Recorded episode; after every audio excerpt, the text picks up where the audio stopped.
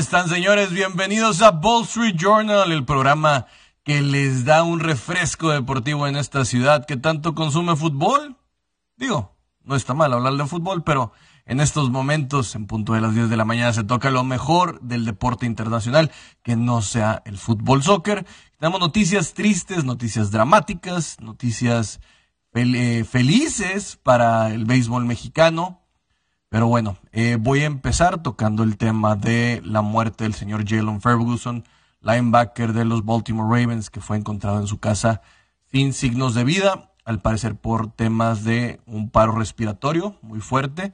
No se le pudo eh, reanimar ni se han podido determinar las causas en estos momentos, pero pues a fin de cuentas eh, una noticia muy triste para la NFL un tipo que no haya tenido padecimientos de drogas o alguna otra, algún otros, eh, alguna otra situación, por lo menos hasta los comunicados que hay en este momento, eh, que si bien no era una estrella, era un jugador regular dentro del equipo de los Cuervos de Baltimore, y pues bueno, acaba por perder la vida, eh, pronta resignación para sus familiares y para el equipo, ah, para su franquicia, a fin de cuentas, que tendrán que buscar a alguien que lo supla, pero pues bueno, una de estas más situaciones en cuanto a la NFL, que pasa por momentos álgidos. También hay que mencionar, eh, para que no me digan que no hablo de NFL, estaremos abriendo con el tema de la NFL porque hay temas muy ríspidos por aquí, en el cual, para todos mis señores, eh, de Sean Watson ya acordó con 20 de las 24 mujeres que, la que lo demandan. El abogado Tony Bosby ha dicho que se ha llegado a un acuerdo eh, de estas demandas civiles, en el cual ya solo quedarán cuatro estaremos viendo si se acaban por resolver en futuros días. Lo cierto es que las cosas no lucen nada bien para, para este coreback, que prácticamente el morbo, el interés que hay alrededor de él, es la situación de saber cuántos partidos llegará a tener. Muchos se hablan de que podría ser una temporada completa. Eh, esto creo que para los Cleveland Browns les estaría cayendo como patada de mula. Pero pues ellos sabían, vamos a decirlo, cuánto tiempo tenemos hablando de Deshaun Watson y su adicción a los masajes. No, no sé si nos lo podamos traer de analista a Aves Deportes aquí eh, en México, a lo mejor para que sea una escapadita, pero este tipo realmente comprometiendo su carrera, no dudo que muchos patrocinadores se vayan a bajar del barco cuando ya todo esto se arregle, pero también como lo hemos dicho, hay que entender que esta doble moral es, si él acaba por arreglar con las 24 mujeres, a pesar del escándalo, legalmente no debería de haber una situación para que lo priven de jugar, pero pues a fin de cuentas sabemos cómo se maneja la NFL en esta situación y probablemente vaya a haber una sanción por el tema de el reglamento de comportamiento de los jugadores, así que pues seguimos apostando, no sé si en Las Vegas ya tengan un estimado, por ahí se hablaba hace dos meses inclusive de que iban a ser solo cuatro juegos, luego la cosa se puso mucho más álgida, se hablaba de que fueron 64 terapeutas eh, físicas las que estuvo viendo él durante alrededor de dos años. Se hablaba también incluso de que la franquicia estaba escondiendo o hacía, tenía sistemas para que él pudiera ser tratado en estas cosas y, no salían a la luz dichos temas, pero pues bueno, ya tenemos que un año y medio hablando de este tema, no se resuelve. Eh, ya en un mes prácticamente estaremos teniendo los training camps no sabemos si, de, si Deshaun Watson estará por ahí, lo más probable es que no. Los Cleveland Browns tendrán que lidiar, no sabemos si con eh, Jacoby Brissett o se quedará un año para solventar esta situación el mismo Baker Mayfield, que a fin de cuentas creo que por más que se le tire, pues nunca tuvo estos escándalos. Sus escándalos eran hacer comerciales muy malos. Eh, sus escándalos era a veces la falta de liderazgo o si se estaba peleando con Odell Beckham Jr. Ya veremos qué pasa. No paran los escándalos en la NFL porque el dueño más eh, polémico, más mal portado, Dan Schneider, acaba de salir un comunicado en estas investigaciones que se le están haciendo que en el 2009 agredió sexualmente a una trabajadora de, en ese momento, los Washington Redskins, con la cual hubo un, agrego de uno, un arreglo de 1.6 millones de dólares. Y si de por sí la cosa estaba mal en el tema de le llaman ambiente laboral tóxico, principalmente hacia las mujeres. Pues bueno, ahora que se le está investigando, yo no sé qué está esperando la NFL para correrlo. Sinceramente, una persona que tiene tantos, tantos problemas, escándalos, que le robó dinero, porque ya es un hecho que robó dinero en el tema de las entradas, de cómo se manejan dentro de la NFL, que ya tuvo el tema de lo tóxico, que estuvo tomándole fotos a mujeres mientras se cambiaban dentro de la organización. Yo, quisiera saber qué, qué, es lo que les conoce este tipo, porque prácticamente ya es crónica de una muerte anunciada. Vamos a ver quién acaba siendo el nuevo dueño. Y ahorita les voy a platicar de Mark Cuban y su iniciativa. Eh, porque yo no acabo por entender cómo la NFL sigue permitiendo esto. La verdad suena muy, muy preocupante que la liga más importante comercialmente hablando, porque luego se me van a rasgar las vestiduras muchos que la Champions League y que la Liga Premier de, Inglaterra y no sé qué tanto. Estoy hablando de lo comercial, la NFL se cuece aparte, señores. Hay que reconocerlo. Y pues que pueda permitir estas situaciones. Digo, a veces creo que son demasiado retrógradas y a veces creo que son demasiado pacientes. Lo cierto es que hoy por hoy, eh, lo que acabo yo por ver en esta situación, porque este es un programa que dice lo que muchos no se atreven a decir, es, si tienes dinero, puedes convertirte en un agresor sexual dentro de lo civil. No te persiguen penalmente porque tienes cómo te defiendan. Porque tienes esta situación en la cual puedes voltear las cosas porque tienes recursos legales derivados del dinero. Qué triste en estas épocas. Qué triste, la verdad. Para todos lados, tanto como para hombres como para mujeres. Es una tristeza que estemos viendo que la NFL tenga esta situación en las cuales ha sido mucho más agresivo. Y hoy, que dos de los actores principales de la National Football League puedan tener este criterio de duda o de que los puedan mantener dentro de las operaciones a pesar de tanta evidencia, principalmente en Dan Schneider, en el otro es un arreglo, pero si hay arreglo, es que algo hubo. Y vamos a ver hasta dónde llega esta parte de la NFL, que también creo que van a acabar salpicados los Houston Texans, que no son ninguna blanca palomita, pero hay que decirlo. Esto pega, pega duro, eh, creo que a fin de cuentas esto no va a parar aquí. Probablemente los movimientos Me Too y otras cosas, eh, a pesar de que ya vimos que con el tema de Johnny Depp eh, perdió un poco de credibilidad, buscarán cómo revirar y cuando esto salga a la luz, cuando todo esto, esta investigación se aclare, probablemente la NFL vaya a salir muy salpicada. Ya veremos hasta dónde llega esta situación, pero márquenos, márquenos y díganos aquí en teléfono de cabina qué es lo que opinan, 81 83 72 19 50 o al 81 83 72 26 50, qué es lo que opinas o qué quieres saber de la NFL. Por lo pronto estos son los escándalos más fuertes que se están dando. En unos momentos más también estaremos hablando de la increíble y legendaria noche de Isaac Paredes con los Tampa Bay Rays. Y usted ya me imagino que lo sabe, pero le meteremos un poquito más de sabor para platicar de eso. Y también hablar de que Qatar como país, Qatar es un país que vive bajo la ley musulmana. Tendrá un mundial en noviembre, diciembre, y le quiere decir al mundo que todos se van a regir por su ley, y es válido. El error es de FIFA por no entender que un país tan retrógrada pudiese tener un evento de calibre mundial. Y lo que dijeron las autoridades es que cualquier persona que sea sorprendida teniendo sexo fuera del matrimonio será castigado. Yo le quisiera decir a, Qatar que también el sexo fuera del matrimonio no consensuado debería ser castigado hacia la persona que lo perpetúa, porque una persona mexicana, una mujer, fue agredida sexualmente dentro de tu país y la quisiste latigar y obligarla a casarse con su perpetuador. Es una de las cosas más horribles que he escuchado yo y que ha permitido FIFA. Porque si bien hablamos de que otras ligas son criticadas, ¿por qué no ser igual de críticos con ellos? El dinero del Medio Oriente es claro, avasalla, deslumbra, apergata a cualquiera. Pero realmente el fútbol, que ha estado tan cuestionado, tiene la capacidad de ser tan miope, de estigmatizarse y decir, no, no lo voy a checar. Va a ser increíble porque yo, yo me imagino, señores, imagínense cómo va a ser. Están los hoteles que son controlados por FIFA y va a haber unos policías, me imagino, en los pasillos o fuera, que si te ve muy contento por ahí de las 8 de la mañana yendo a desayunar, Te va a decir, eh, eh, eh, venga para acá, usted se ve muy feliz. ¿Está casado? ¿No está casado? ¿Qué pasó? ¿Van a estar grabando los cuartos? ¿Van a tener informantes? ¿Micrófonos? O sea, ¿qué es lo que va a pasar para poder saber sobre esta situación? Porque nunca sabe lo que va a pasar. Recordemos que en Rusia pasó un caso muy sonado, si recuerda mi querido Dani Soto, en el cual un tipo se perdió y creyeron que lo había secuestrado y luego salieron unas cámaras que se había ido con una mujer rubia, probablemente rusa, y se había desaparecido y ni siquiera fue al partido de México.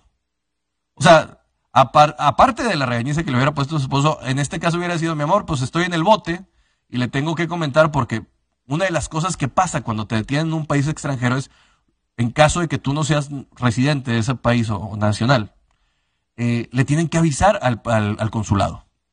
Y el consulado avisa a, a, tu país, también a tu esposa o a tus familiares, en caso, para decir que estás detenido y puedas recibir asesoría legal porque hay tratados acerca de eso en los cuales tienes que recibir un traductor que te pueda defender adecuadamente. Digo, recordemos que todo esto es en el librito, no es algo así.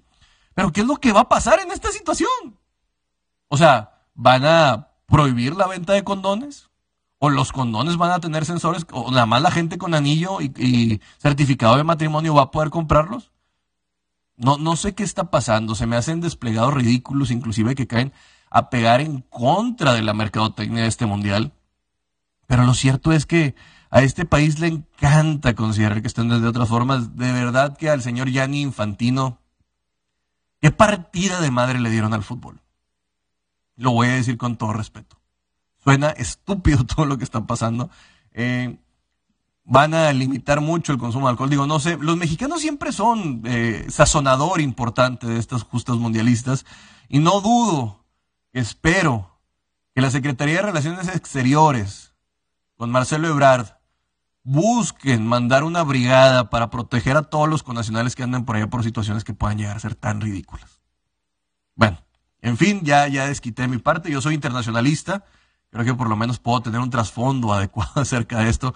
No creo que vaya a salir una situación, eh, porque la verdad este mundial, nos dice Iván, mil veces ir a un Super Bowl o un juego de estrellas de la NBA o MLB que este mundial. Claro, Iván, imagínate esta situación. Yo creo que cada vez eh, desde que salió la mascota, que es una maldita Magitel, eh, todas las cosas están saliendo mal, pero a fin de cuentas eh, no se hacen un favor con todo lo de, con todo lo que declaran estas situaciones. Va a ser la fiesta probablemente más aburrida o la fiesta más eh, reprimida que podamos ver en la historia de los mundiales, pero pues así es esto. FIFA se deja deslumbrar por los petrodólares, la corrupción que ya conocemos que pasó en su momento les acabó por dar esta justa y acabar, no sé qué acabaremos viendo, luego ya viene la, el mundial que ya se dieron sedes, que será en este subcontinente norteamericano, pero pues bueno, ya darle check y pues para que se den cuenta muchos de las organizaciones deportivas que no vale tanto la pena irse para allá a pesar de los billetes. ¿Por qué? Porque nosotros los aficionados somos los dueños del deporte, hay que decirlo en cierta manera, aunque a pesar de que es un negocio para muchos,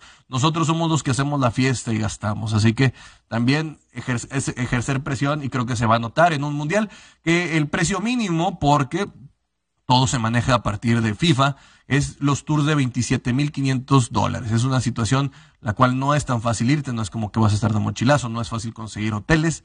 Así que pues, no sé qué tanto vaya a hacer del, del lucro, pero si usted tiene 27.500 dólares, yo le recomiendo mejor que se vaya al Super Bowl en Arizona, que tenga un buen lugar y va a descubrir lo que es la fiesta más increíble del deporte con el debido respeto.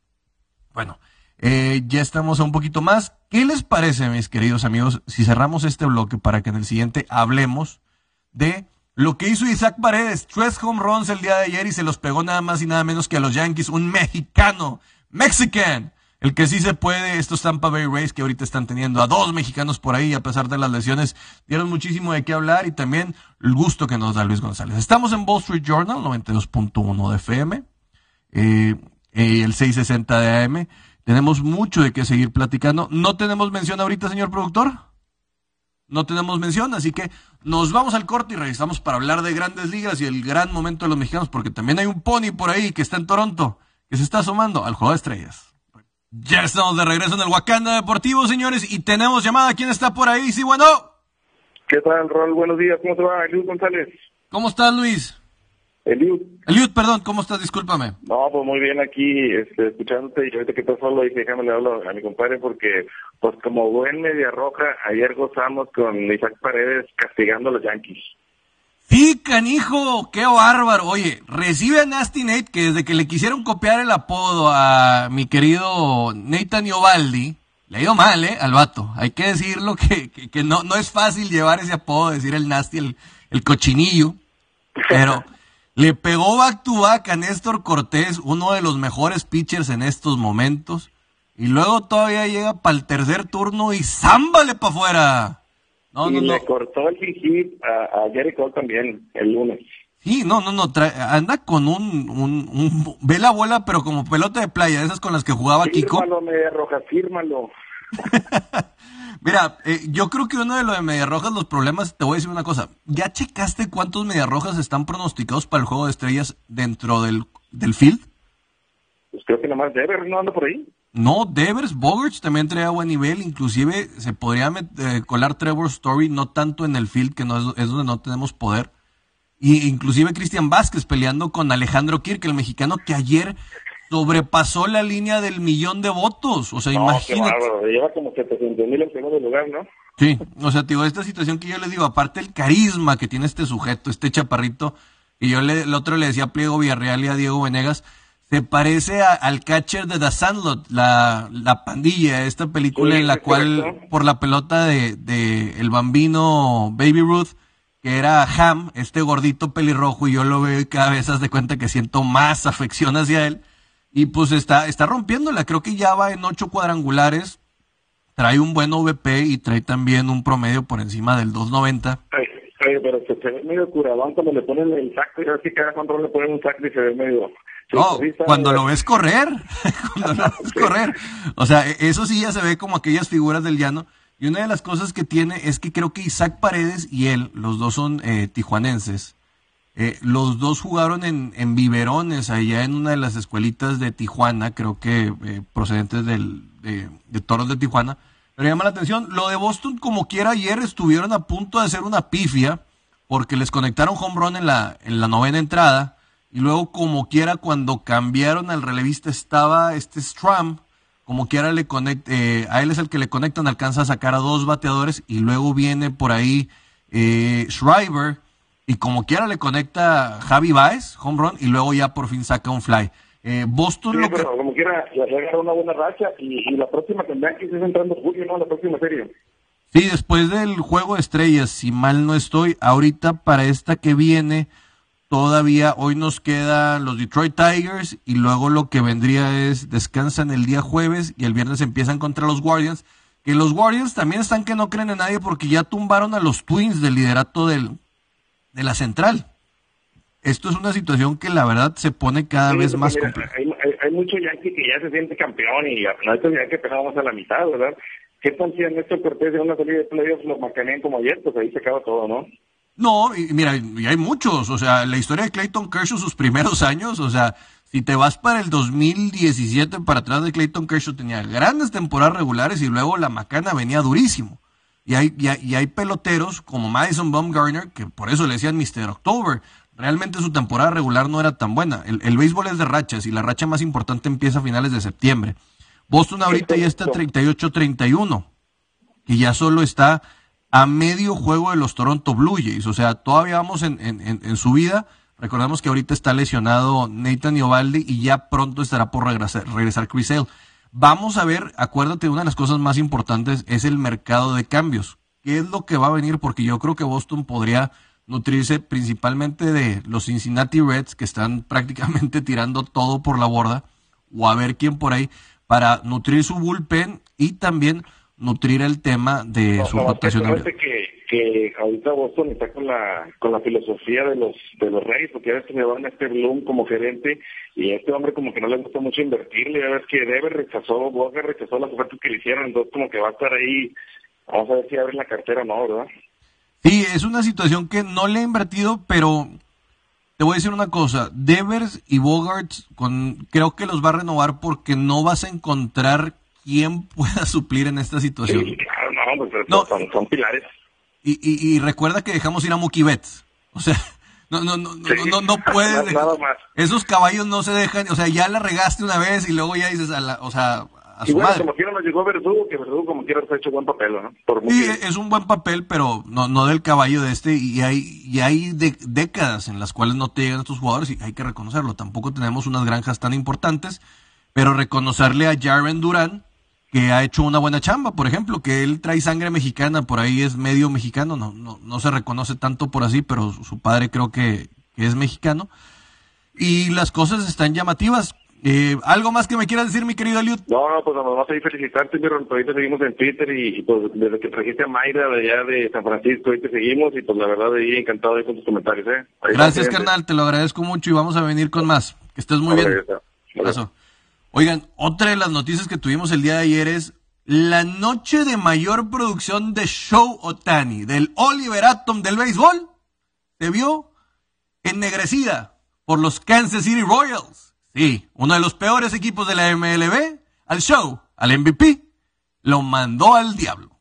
Así es, a los angelinos ayer que tuvieron el día de mayor producción de este fenómeno que picha y batea, les voy a decir, dos home runs tuvo este señor que estuvo produciendo para, ahorita les voy a decir, eh, eh, dos home runs de tres carreras. estos dos home runs, uno fue para que chequen, de 423 pies y 438. Pero como quiero, como quiera, los Kansas City Royals encontraron la forma de, en extra innings, en la onceava entrada, a puro palo chiquito, a puro palo, palo, palo bonito, como diría Elmer Figueroa, mejor conocido como Chayán de arruinarle la fiesta a este tipo. Qué triste por los eh, Angels que todavía sueñan por un comodín, pero lo cierto es que les están pegando y no les están dando mucho. Hay que, hay que irnos un poquito a juegos de lo que vamos a tener, porque ayer tuvimos algo atípico, hay que decirlo de Isaac Paredes, es una anomalía deportiva, es una anomalía beisbolística, y hoy las cosas se pueden prestar otra vez para que las apuestas se den. Hoy eh, Picha por Detroit y Michael Waka, que es de los que mejor están viniendo por Boston, debería de ser una situación en la cual probablemente Waka debería de irse. 8.5 las altas, ayer fueron bajas, como que ya se quedan esto. No voy a salar a Boston, pero voy a decir que me debería ir con Boston y con el run line. Ayer ganó también el señor Urquidi contra los Mets, que prácticamente tuvo una salida muy, muy tranquila, donde solo le pegaron una carrera. Eh, cabe mencionar que es un tipo calladito, calladito, pero que hace las cosas sumamente bien. Y tenemos para un poquito de más cosas, les voy a decir cuáles son mis picks para el día de hoy. Eh, el señor García se atrevió a decir que los Cincinnati Reds le iban a poder ganar a los Dodgers y Gonzolin sigue hecho un monstruo que no cree nadie. Este tipo realmente nueve victorias al hilo. Eh, va en paso para, yo creo que sí podría llegar a más de las que llevó Julio Urias la temporada pasada, y a ver si no lo ponen a él sí ganando el Young. Están los Yankees contra los Tampa Bay Rays, que va a ser un juegazo. Está el señor Bass, que tiene 5-4 de efectividad contra Montgomery, que tiene 2.73, 3 victorias y una derrota. Híjole, me voy a quedar, les voy a decir, con las bajas otra vez del Giants Atlanta Braves, va Rodón, contra Charlie Morton, aunque Charlie Morton ha tenido mucha, muy, alta la efectividad, ayer se dieron palos por todos lados en este juego y dudo que vayan a pasar de las nueve carreras, así que me voy a quedar con las bajas en ese juego. Los Cleveland Guardians contra los Minnesota Twins, Mackenzie contra el señor Gray. Híjole, creo que Guardians sigue teniendo el momento anímico, pero voy a tomar los el run line, el más 1.5 de los Cleveland Guardians para que se lo acaban llegando, llevando.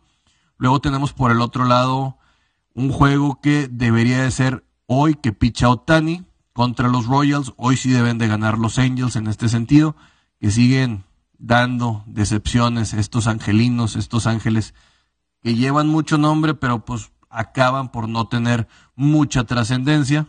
me está fallando aquí el, el, aparato para poder estar viendo los, los juegos, para poderles dar eh, la línea. Híjole, y en el juego de Washington Nationals contra Baltimore Orioles, juego que nadie le interesa ver, sinceramente, los Chicago Cubs contra los Pirates también es un juego que, no me atrevería a vencerlo. Me voy a quedar, fíjate, con el de Anderson contra los Reds. Ronline va contra Castillo, que es de los mejorcitos para pichar, pero eh, Anderson fue este tipo que le rompieron el sin hit ni carrera la vez pasada en la novena. Creo que como quiera va a salir a dar. Es un equipo, los Dodgers, que no pueden dejar ir eh, victorias. ¿Por qué? Por lo complicada de su división. Así que me voy a quedar con esos. Y creo que también por ahí los Mets deberían de eh, ganar el día de hoy, aunque no son favoritos, pero voy a tomar el run line de underdog para, para mejorarlo en esto. Y en los standings, nada más para mencionarle a toda mi gente fanática de los palos y las costuras. Vámonos, es que digo internet desgraciado que no me quieres agarrar. Déjame le quito aquí para tomar mis datos. Eh, hay que mencionar cómo eh, los Yankees siguen con 50 y 18, Toronto Blue Jays en el este de la Americana 38-30, Boston pisándole los pies con 38-31, Tampa Bay Rays 37-31 y los Baltimore Orioles 30-39. Los Guardians, que son el nuevo líder en la central de la Americana, con 35-28, los Twins con 38-31, Chicago White Sox, que todavía está persiguiendo un comodín con 33-33, los Detroit Tigers 26-42 y los Royals 25-42. Por el otro lado, en el oeste, los Houston Astros con 42-25 le llevan 10 juegos a los Texas Rangers y luego vienen por ahí los Angels de Anaheim que tienen 33-38 que prácticamente son decepción tras decepción. Siempre nos estaremos preguntando cuándo maldita sea va a ser el torneo en el cual, la temporada en la cual puedan venir mejores posiciones para Mike Trout y ahora para Shohei Otani. Y en la Liga Nacional, Nada más para acabar antes de irnos a un corte, los Mets con 45-25 lo lideran, los Atlanta Braves ya con una racha ganadora de 39-30, siguen cinco juegos y medio por detrás, los Phillies con 36-30, a ocho y medio juegos por detrás, luego ya vienen los Marlins con 30-36, Washington Nationals que son realmente una depresión andante, 25-46. En la central, Milwaukee Brewers con 39-31, con el mismo récord que los San Luis Cardinals. Y luego ya vienen los Pirates, que están 28-39, los Cubs, los Cubs 25-43 y los Reds, que están 23-44 también por la calle de la tristeza. Y por el otro lado están los Dodgers 41-25, los Padres 43-27, que están empatados en el, en el tema de victorias, no en el porcentaje, pero pues ya saben que aquí es medio curioso cómo lo llevan. Los Giants 38-29, tres juegos y medio de estos dos. Y luego ya vienen los Diamondbacks con racha negativa de 32-38. Y los Colorado Rockies con 30-38. Con esto nos vamos a un corte y regresamos para hablar de lo que está pasando en el golf. Yo sé que a mucha gente le aburre, pero les quiero comentar que las cosas se están poniendo buenísimas en la guerra de billetazos en este deporte. Estamos en Wall Street Journal 92.1 FM, 660 M. Regresamos en un momento. Pues ya estamos de regreso en Wall Street Journal y vamos a hablarles un poquito de lo que está pasando ahora en el golf porque ante la salida de Abraham Manser y Brooks Kepka, que dijo Brooks Kepka, dijo, no me importa estar jugando el John Deere Classic y el Travelers Championship, me importan los majors y me dejan jugar tres de ellos, así que me vale absolutamente gorro lo que pase con su tour, me voy a cobrar bien y me voy para allá. Pero bueno, ¿qué es lo que pasó con esto?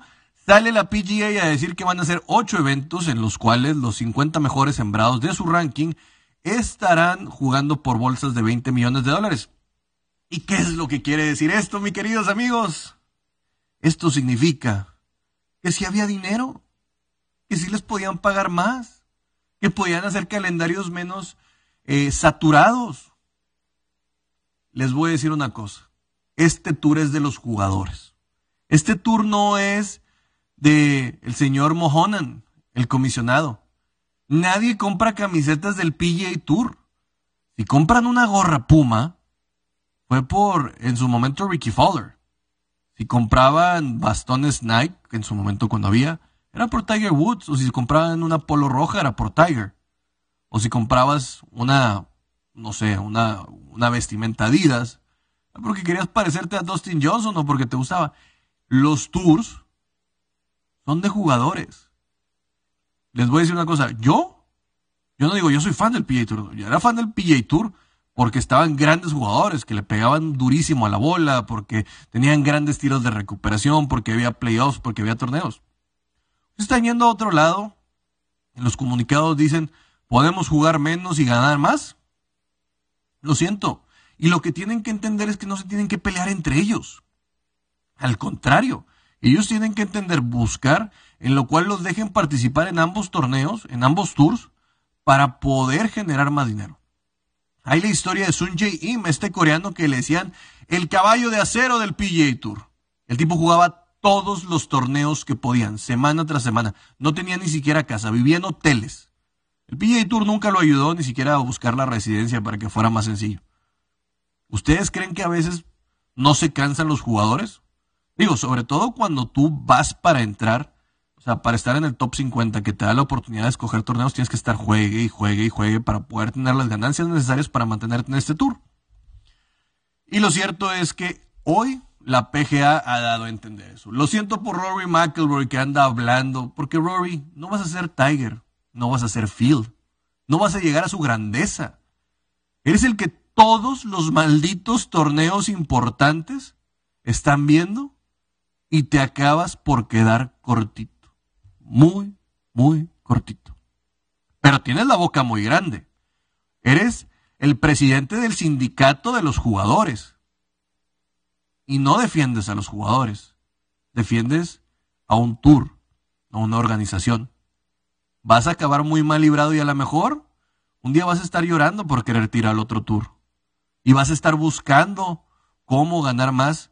Hoy, a esos de los que tú hablabas mal, te acaban de hacer un favorzote para que ganes más dinero. Y no es que lo necesites, pero que a lo mejor te va a dar la oportunidad de generar más y luego te vas a acabar retirando con tus cuatro o cinco majors. Que nunca has podido ganar el Masters, no estás ni siquiera. Eras la figura llamada a ser el siguiente Tiger Woods y. ¿No? No, no. Qué bueno que le pegas al gimnasio y que te siguen pagando muchas marcas y todo. Porque lo que nos demostraste ahorita es que eres un sabueso amarrado al poste del PGA Tour. Qué bueno que otros jugadores están buscando la forma de mejorar para ellos. No seamos hipócritas, no seamos románticos en este tema de que lo, de, lo deportivo y todo esto que hay, con el debido respeto, no creo que vaya a haber otro Tiger Woods. Va a ser muy difícil llegar a eso. Y si por lo menos hoy que salió el comunicado del abierto británico, The Open, en el cual les van a permitir jugar a todos los jugadores que están en el, en el Leap Tour, no les importa. Vamos a tener a Abraham ahí, es bueno eso. ¿Volverá a haber controversia? No lo sabemos.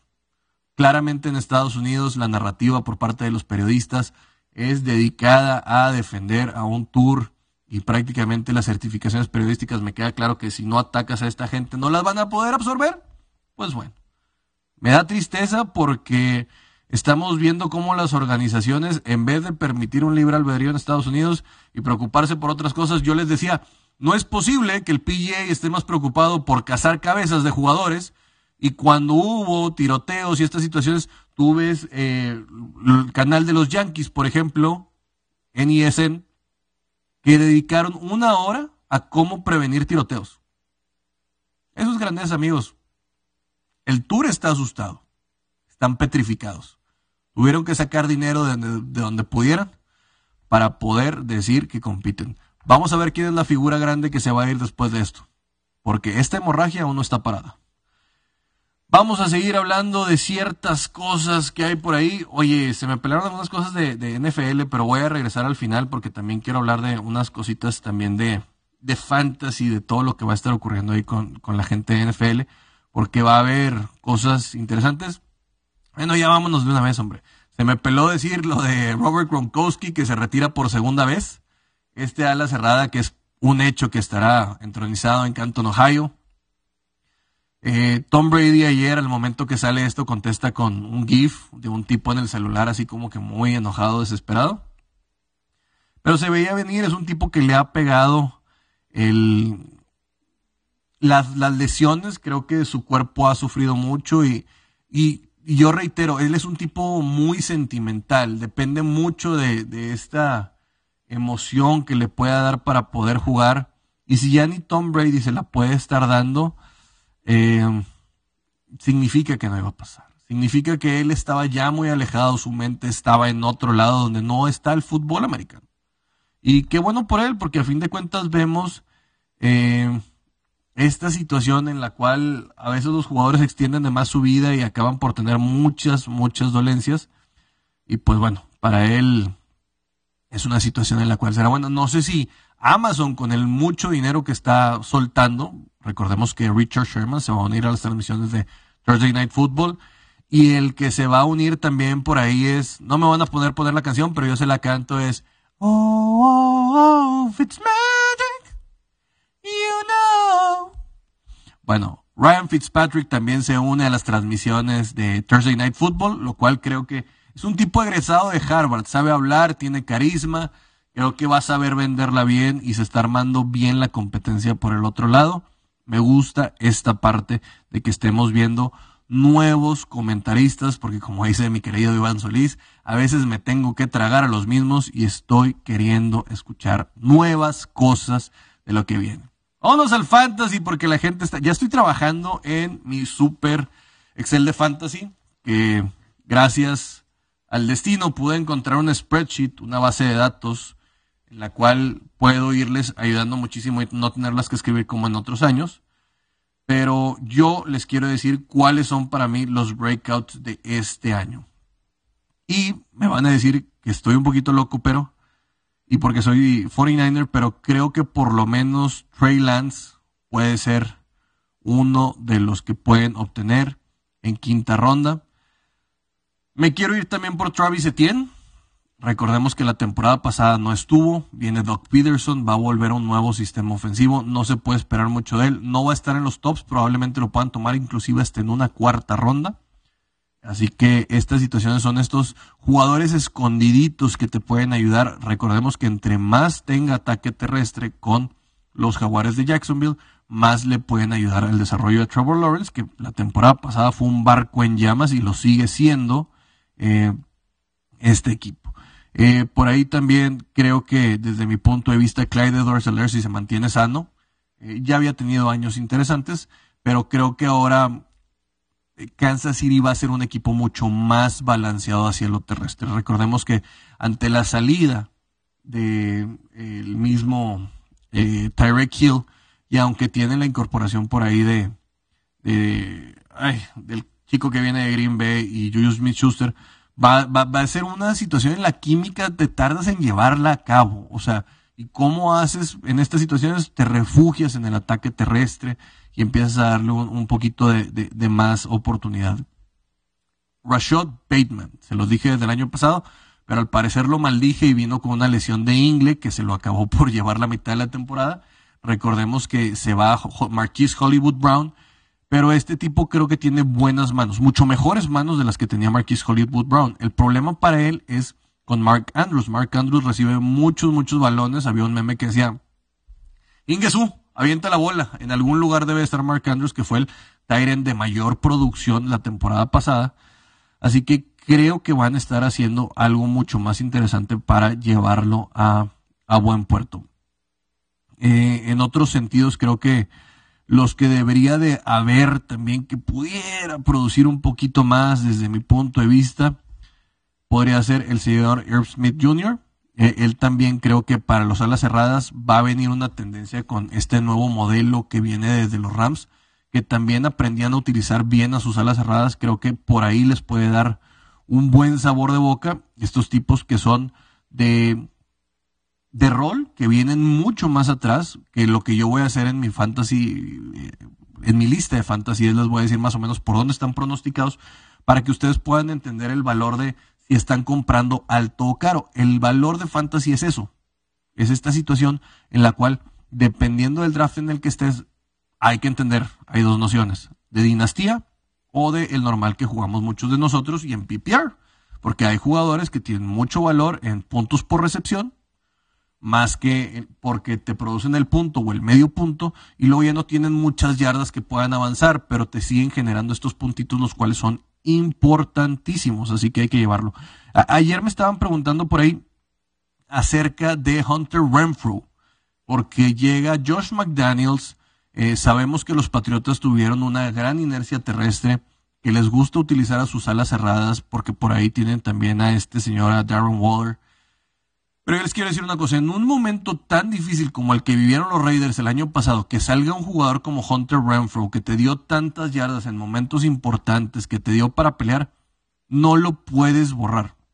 Además de que él es el prototipo de Julian Edelman y también de lo que era Wes Welker. O sea, realmente eh, Josh McDaniels creció con este tipo de receptores en su desarrollo futbolístico fútbol americano, para que no se me confundan. y creo que lo va a llevar a un nivel interesante. No lo puedes negar aunque va a llevar Davante Adams. Nosotros ya estamos dando por hecho que Davante Adams va a ser un receptor top 3 eh, junto a Derek Carr y no sé si esto puede ser una situación real en este momento. O sea, creo que hay jugadores, reitero, como Stephon Diggs o como el mismo Justin Jefferson que pueden llegar a un puerto mucho más fuerte en la siguiente temporada por lo que tienen que demostrar. Así que eh, me, interesaría ver qué, es lo que hay ahí, pero eh, ya ahorita vamos a un corte y regresamos porque hay noticias del Canelo Team que se empieza a desintegrar y pues vale la pena tocarlas para seguir hablando de todo esto porque aquí en Wall Street Journal somos de los pocos lugares que habla de box. Regresamos en unos minutos. Ya estamos de regreso en Wall Street Journal. Es que con la música de Money, porque es de Pink Floyd y ¿Quién no le cae bien a esta mitad de semana? El único programa que se preocupa porque usted haga dinerito, señores, porque esta semana hemos andado atinados, pero en donde hay dinero es en el box. Y bueno, Andy Ruiz se va del Canelo Team. Andy Ruiz, este chico que irrumpió eh, noqueando a Anthony Joshua, pues acaba por salir del Canelo Team, que prácticamente ya no había pasado nada con este como sneakers. Eh, prácticamente él quería tener algunas peleas, me tocó ver una de sus últimas peleas y la verdad no queda mucho que hablar. Pero lo que sí se está calentando es, por ejemplo, que Eddie Hearn dijo que Canelo contra Triple G, la tercera edición, es mucho más importante que la de Spence contra Crawford. Con el debido respeto, no, no es cierto. Spence contra Crawford podría determinar el mejor libra por libra del momento boxístico más fuerte que estamos viendo en los últimos 10 años, yo creo.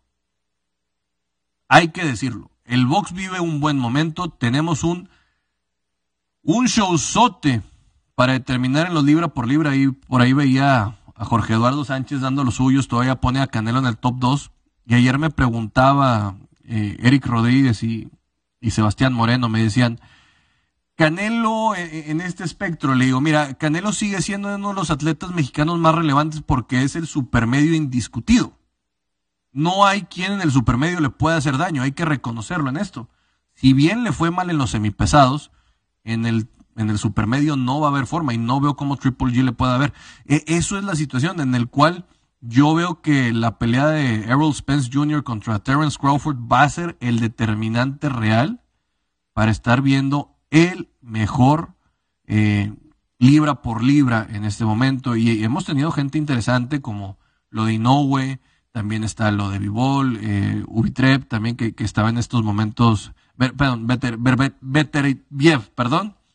Eh, y también pues está lo de Gervonta Davis, lo de Jermel Charlo, y, el box está en un momento digno de llamar la atención, que está muy, muy interesante.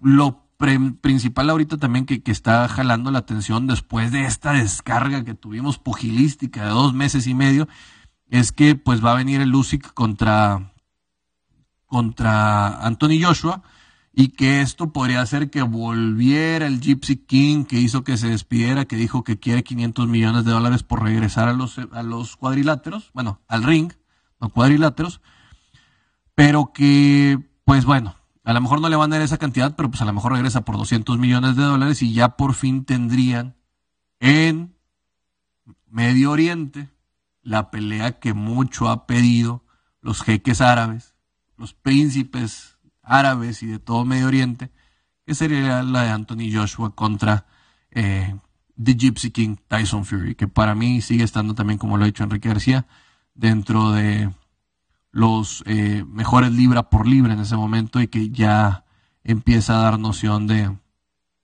de, cómo puede meterse. Lo cierto es que el boxeo nos está dando muy buenas notas en ese sentido.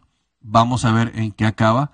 Eh, creo que la pelea de Bivol contra Berteriev debería de ser este año. Si nos la pudieran dar en octubre, madre mía, Bivol ya habló del interés con eso.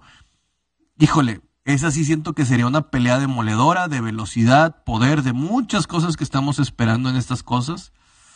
Ojalá se dé, ojalá el Canelo se olvide de esas cosas, porque sí creo que podría ser una situación que nos dé muchísimo, muchísimo de que hablar de cosas muy, muy buenas en ese sentido.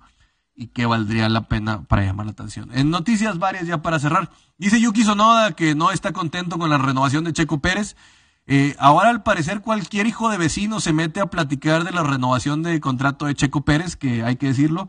Eh, pues todos estamos contentos, pero también la Fórmula 1 veía esta situación que pues Yuki esperaba poder subir al primer equipo y hablaba del proceso de maduración de George Russell. Yo no le veo esto a Yuki Sonoda, que si bien se ha visto un poquito mejor y no ha tenido un buen año Pierre Gasly, ninguno de los dos está para subirse a Red Bull, hay que decirlo, y Helmut Marco no creo que lo considere.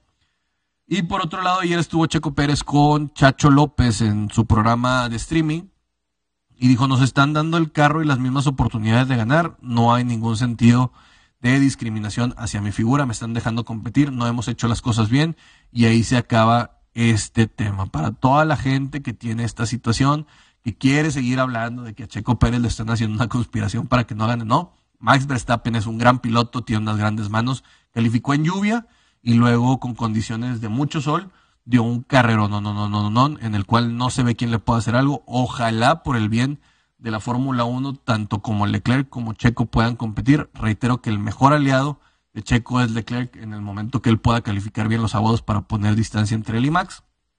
Vamos a ver qué acaba pasando por esto, pero se ve muy complicado.